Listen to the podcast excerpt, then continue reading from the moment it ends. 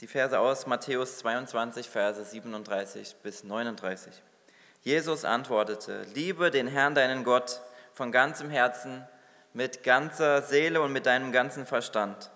Das ist das erste und wichtigste Gebot. Und das zweite ist ebenso wichtig, liebe deinen Nächsten wie dich selbst. Haben euch diese verschiedenen Sprachen, die ihr jetzt gehört habt, etwas verwirrt? Oder nicht wirklich? Wen hat es verwirrt? Ein bisschen, zumindest. Ein paar Leute, okay.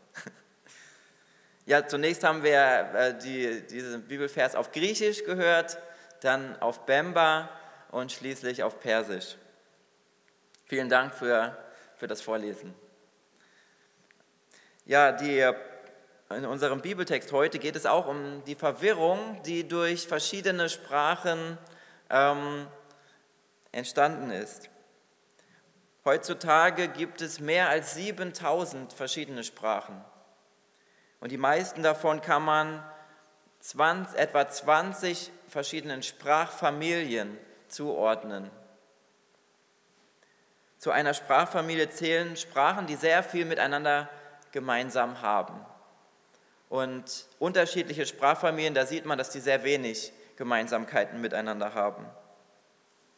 Deutsch zählt beispielsweise wie Latein und Englisch auch zur indoeuropäischen oder indogermanischen Sprachfamilie. Das ist auch die größte Sprachfamilie, die es gibt.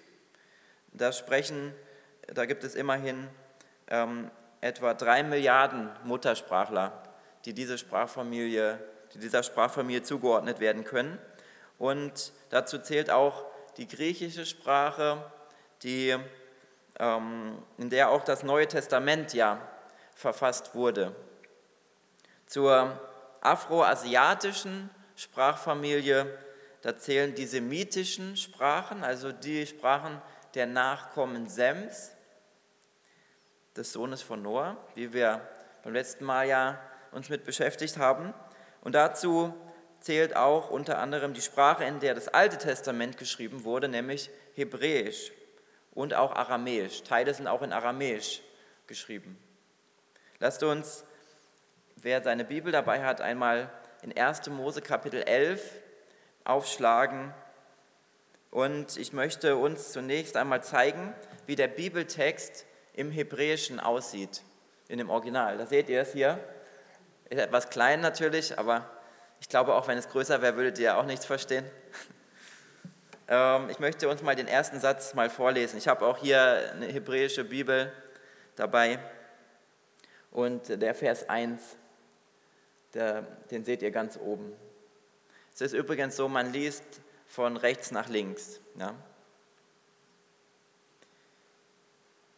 Vayehi kol haaretz, Safa, Echat,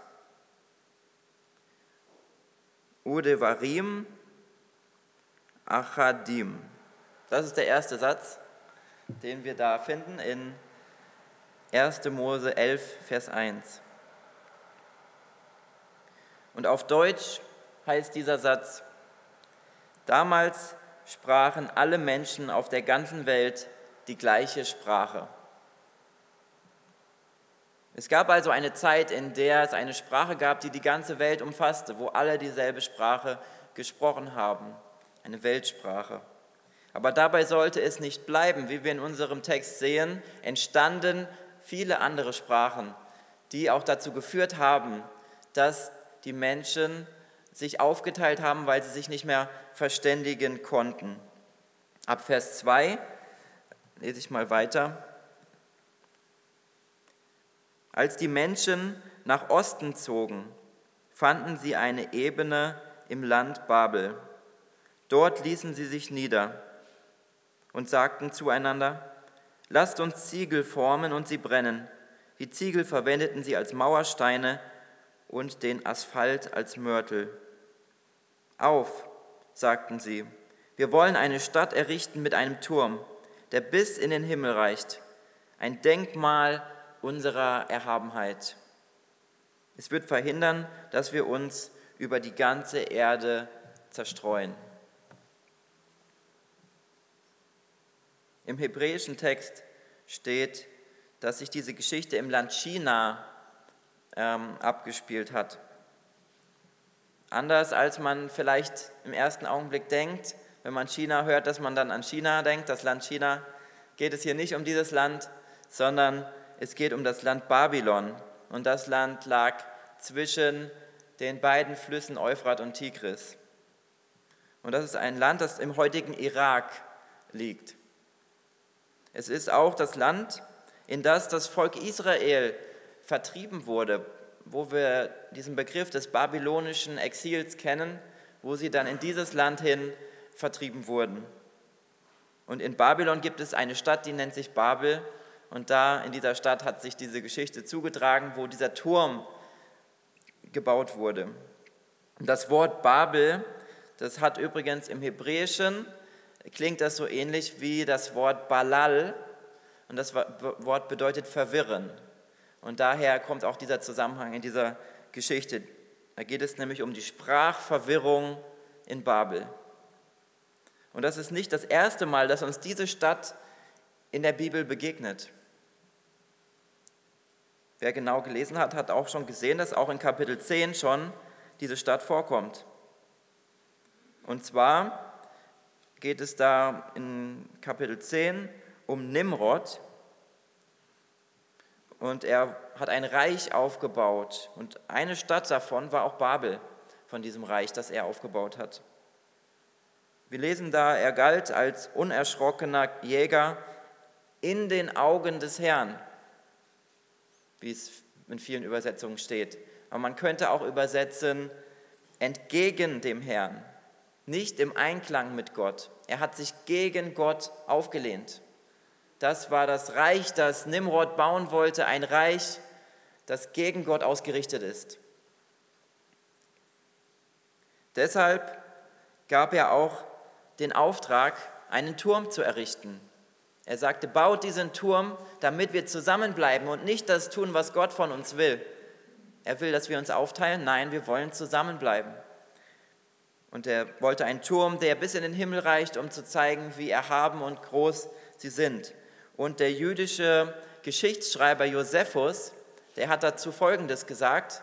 Da habe ich mal ein Zitat von ihm mitgebracht. Er hat gesagt, allmählich verkehrte Nimrod sein Benehmen in Tyrannei, weil er die Menschen umso eher von Gott abzuwenden gedachte, wenn sie der eigenen Kraft hartnäckig vertrauten. Er wolle, sagte er, sich an Gott rächen, falls er mit erneuter Flut die Erde bedränge und er wolle einen Turm bauen, so hoch, dass die Wasserflut ihn nicht übersteigen könne. So werde er für den Untergang seiner Vorfahren Vergeltung üben. Die Menge pflichtete den Absichten Nimrods bereitwillig bei, da sie es für Feigheit hielt, Gott noch zu gehorchen. Und so machten sie sich an die Erbauung des Turmes, der schnell in die Höhe wuchs. Wir haben es also in unserer Geschichte mit Menschen zu tun, die sich ganz bewusst dem Willen Gottes entgegensetzen wollen. Sie wollen nicht das tun, was Gott von ihnen will, was er ihnen für einen Auftrag gegeben hat. Er hat gesagt, vermehrt euch und bevölkert die Erde. In anderen Worten, breitet euch aus, verteilt euch, bleibt nicht alle an einem Ort. Aber genau das wollten die Leute in Babel tun. Sie wollten an diesem einen Ort bleiben. Sie wollten sich nicht ausbreiten und genau das verhindern, was Gott von ihnen wollte. Wie gehen wir heute mit den Dingen um, die Gott von uns möchte? Wenn Gott uns einen Auftrag gibt, wie gehen wir damit um? Wenn Gott sagt, erzähle deinem Nachbarn von der guten Botschaft, sind wir dann sofort bereit, diesen Auftrag auszuführen? Oder haben wir vielleicht etwas äh, Bedenken? Oder ist es nicht oft so, dass wir uns damit schwer tun, die Anweisungen Gottes umzusetzen in unserem Leben? Wir haben es da uns in unserer Komfortzone so gemütlich gemacht und da ist es doch schwierig, dann auf jemand anderen zuzugehen und ihm die gute Botschaft zu bringen. Da ist es einfacher, sich zurückzulehnen und vielleicht zu Hause ja, irgendwelche Filme, Fernsehen anzuschauen. Das ist viel einfacher, als jetzt zu jemand anderem hinzugehen und ihm wirklich etwas weiterzugeben, was sein Leben und die Ewigkeit verändern kann, in der er lebt. Unsere Welt ist in einem geistlichen Sinne so wie diese schrecklichen Bilder, die wir von Afghanistan äh, mitbekommen. Die meisten von uns haben das mitbekommen, dass da ja dieser Umsturz ist in diesem Land, wo diese militante islamische Gruppe das Land wieder unter die Kontrolle gebracht hat und ja, es einfach schreckliche Dinge gibt, die da geschehen. Die Leute wollen nur raus, die wollen fliehen, ähm, weg von, diesen, von dieser Bedrohung, die da ist. Es ist ein absoluter Notstand. Und so wie das da ganz deutlich wird in Afghanistan, für jeden klar, das ist eine Situation, da muss man etwas ändern. So ist es auch bei uns im geistlichen Sinne. Die Menschen, der Unterschied ist allerdings der, die Menschen dort, die sind verzweifelt und sie haben den Ernst der Lage erkannt. Sie sehnen sich nach Rettung. Und dafür sind manche sogar bereit, sich an ein fahrendes Flugzeug zu hängen, ja, um, um da noch wegzukommen. Es ist unglaublich, wie verzweifelt man sein muss, um sowas zu versuchen. Und die, der Unterschied zu uns hier ist, dass wir, ähm, dass die Menschen hier nicht direkt mit dieser Hölle konfrontiert werden, die dort in Afghanistan sich abspielt, sondern bei uns bemerken wir nicht die Verlorenen, die da sind, die im Endeffekt in die Hölle kommen werden. Das ist ein anderes Wahrnehmen auch von der Situation. Das geschieht dann erst, wenn es schon zu spät ist. Dort wird, ist, ein, ist ein ganz großes Bewusstsein der Dringlichkeit dieser Lage. Und da steht dann dieses Transportflugzeug am Flughafen von Kabul und das ist die Hoffnung. Darauf setzen alle die Hoffnung. Da wollen wir mit und wer da drin ist und das Flugzeug ist gestartet, der weiß, okay, wir werden in Sicherheit kommen, wir werden gerettet werden. Und sie schenken dieser, diesem, diesem Flugzeug so eine große Aufmerksamkeit. Aber die Situation ist nicht normal, in der sie sind. Normalerweise würden sie so ein Flugzeug ignorieren. Ja, das ist ganz normal. Da ist halt so ein Flugzeug, das startet dann wieder. Aber in dieser besonderen Lage, da ist alle Aufmerksamkeit auf dieses Flugzeug gewidmet. Wer in das Flugzeug einsteigt, darf sich in Sicherheit wissen. Und es ist genauso mit Jesus. Wenn wir Jesus unser Leben anbefehlen, dann ist er für uns dieses Flugzeug, das uns in Sicherheit bringt, das uns Rettung bringt aus dieser schlimmen Lage, in der wir geraten sind. Alles, was wir tun müssen, um gerettet zu werden, ist in dieses Flugzeug einzusteigen. Und das ist auch diese Botschaft, die wir an unsere Mitmenschen weitergeben können. Dass wir ihnen sagen, da ist Rettung, da ist ein Flugzeug für dich. Das heißt Jesus. Ja, und du kannst da einsteigen und er wird dich retten, er wird dich herausführen aus der, der schlimmen Lage, in der du drin bist. Aber wenn die Menschen nicht das tun, was Gott will, so wie in unserer Geschichte, dann findet Gott andere Wege, sie dazu zu bringen, äh, das doch zu tun. Bei dem Turmbau zu Babel, da sehen wir, dass Gott, dass die Menschen das nicht wollten, was er von ihnen wollte. Deshalb sandte er diese verschiedenen Sprachen. Er verwirrte diese Sprachen damit sie sich aufteilen. Und das hat dann auch funktioniert. Sie haben sich verteilt. In Vers 8 lesen wir dazu, auf diese Weise zerstreute der Herr die Menschen über die ganze Erde und sie konnten den Bau der Stadt nicht beenden. Ein anderes Beispiel dafür ist der Prophet Jona.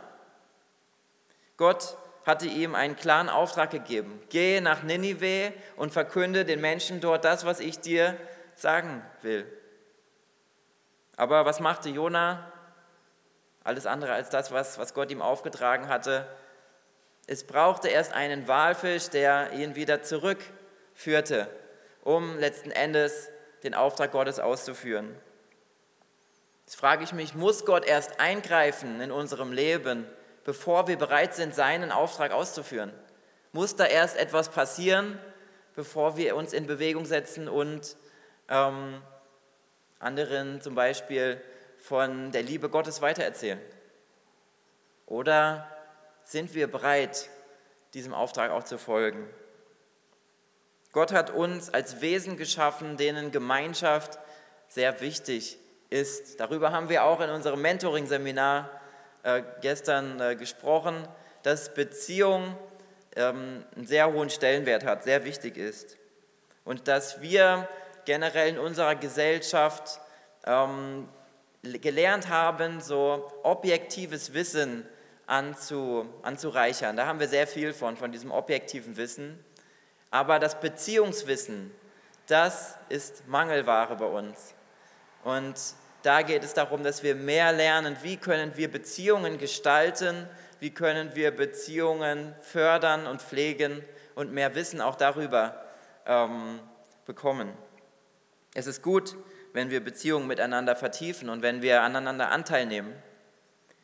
Aber es besteht auch eine Gefahr dabei, wenn wir zu sehr darauf fokussieren, nämlich dass wir darüber den Auftrag Gottes aus den Augen verlieren.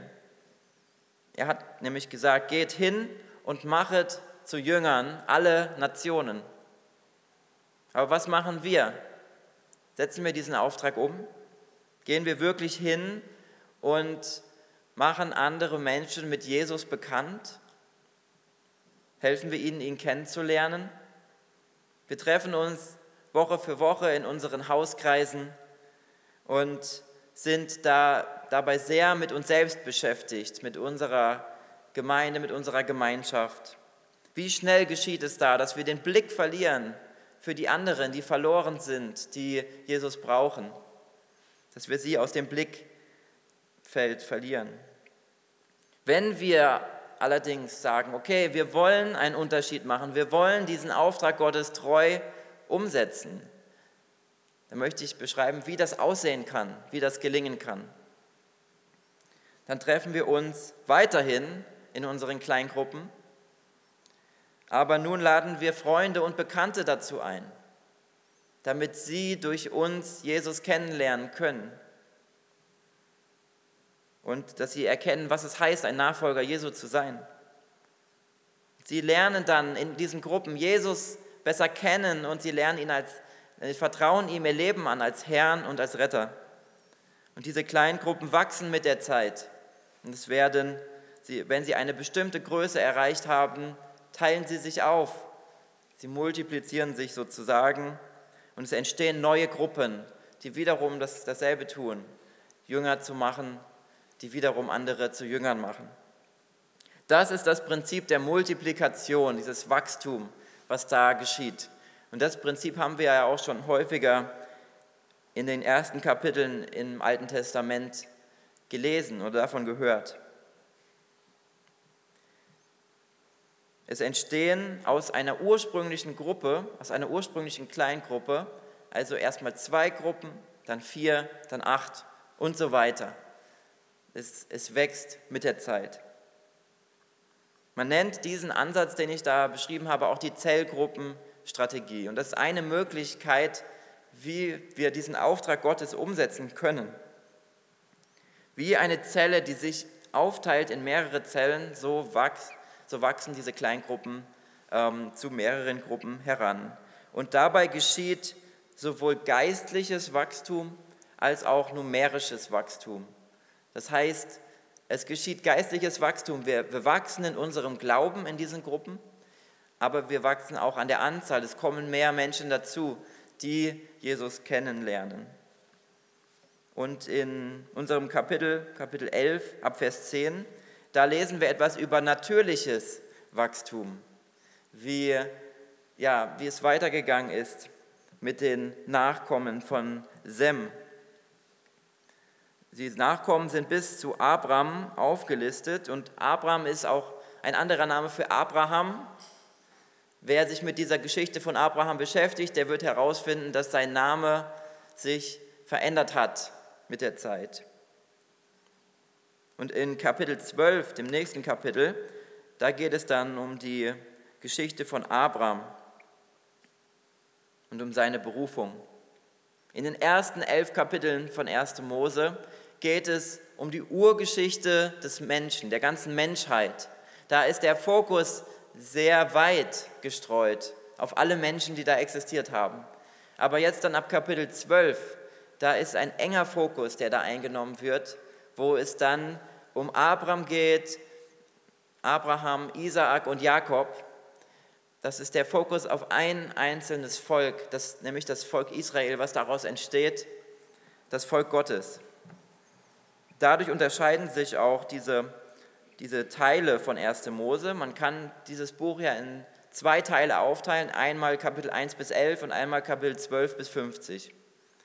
Und es geht dann so weiter, dass dieser Fokus auf dem Volk Israel liegt. Wir sehen hier in diesem Teil auch, wie diese Heilslinie von Sem weitergeht bis hin zu Abraham. Über die Heilslinie hatten wir schon einmal in einer Predigt gesprochen. Wer nicht dabei war, das ist, das bedeutet, die Heilslinie begann bei Gott, der Adam geschaffen hat und die Heilslinie geht weiter über verschiedene Personen, Generationen, bis sie letztendlich bei Jesus ankommt, der der Ursprung unseres Heils ist, der Ursprung der Rettung. Und so hat sich die Linie da fortgesetzt und sie endet da erstmal, ähm, zumindest äh, durch natürliches Wachstum, endet sie da bei Jesus. Jesus hat, einen, hat den Preis bezahlt für unsere Sünden durch seinen Tod am Kreuz. Und dadurch dürfen wir als Gerettete vor ihm stehen. Wir haben dieses Geschenk der Gnade angenommen. Und bei den Werten unserer Gemeinde, da haben wir auch formuliert, Gott fernstehende Menschen sind uns wichtig, weil sie Gott wichtig sind. Wir wollen die Verlorenen erreichen. Wir wollen, dass sie auch dieses Geschenk der Gnade annehmen. Das ist Gottes Auftrag für uns alle, davon weiter zu erzählen. Wir sitzen bereits in diesem Rettungsflugzeug und haben Jesus als Retter und Herrn angenommen. Aber was ist mit denen, die das noch nicht gemacht haben? Was ist mit denen, die noch in dieses Flugzeug hinein wollen oder die das gar nicht auf dem Schirm haben, die gar nicht dieses Bewusstsein für diese Dringlichkeit der Lage haben? Gott will, dass auch sie mit der guten Botschaft erreicht werden, dass auch sie gerettet werden. Deshalb lasst uns diesen Auftrag umsetzen und anderen von Jesus erzählen. Lasst uns Jünger machen, die wiederum andere zu Jüngern machen. Amen.